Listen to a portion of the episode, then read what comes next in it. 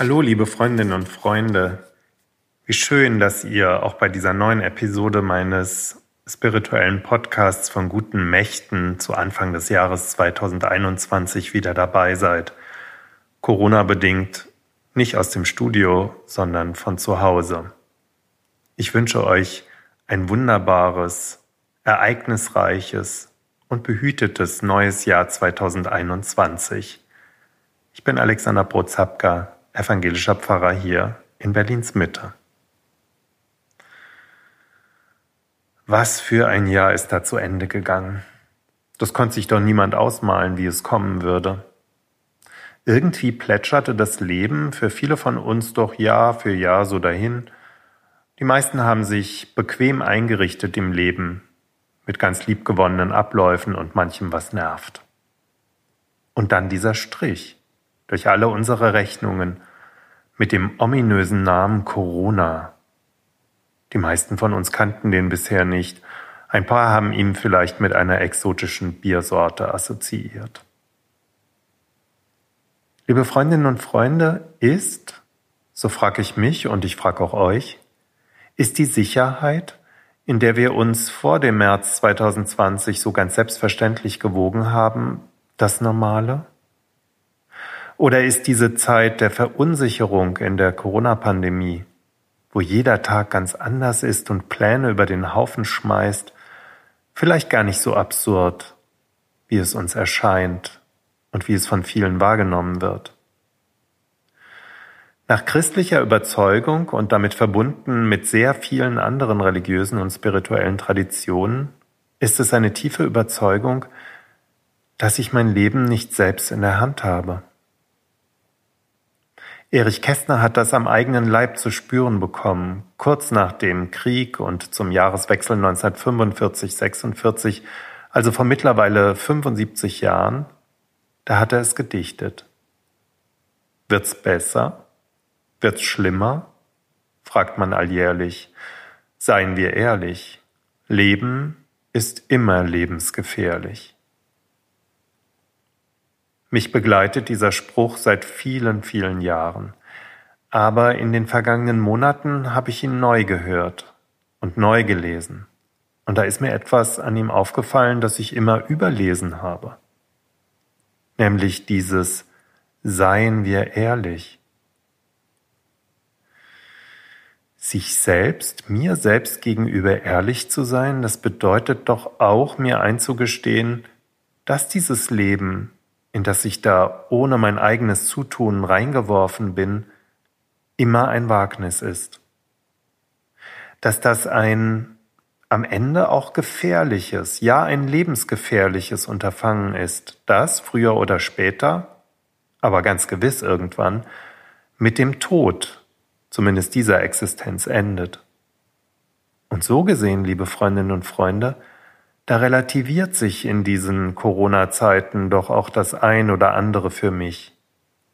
Werde ich mitten in der Pandemie gelassener und ein wenig entspannter, auch als mich nun das Virus selbst ereilt hat. Denn ich kann nicht alles kontrollieren und habe auch das Entscheidende in meinem Leben gar nicht in der Hand. Ich kann nicht alles machen und regeln wollen, das wirklich Wichtige bleibt am Ende unverfügbar. Ich bin angewiesen. Im Matthäusevangelium steht ein Satz über die Nachfolge Jesu, der gar nicht so einfach ist und den ich trotzdem für wichtig halte. Dort heißt's, denn wer sein Leben retten will, wird es verlieren.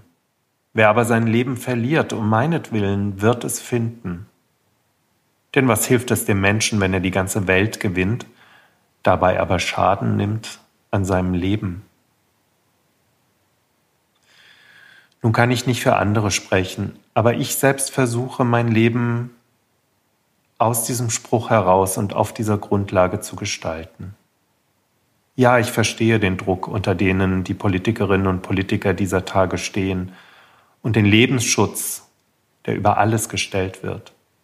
Ich spüre auch die Hilflosigkeit, nichts tun zu können, ausgeliefert zu sein, diesem kleinen, unsichtbaren Virus gegenüber.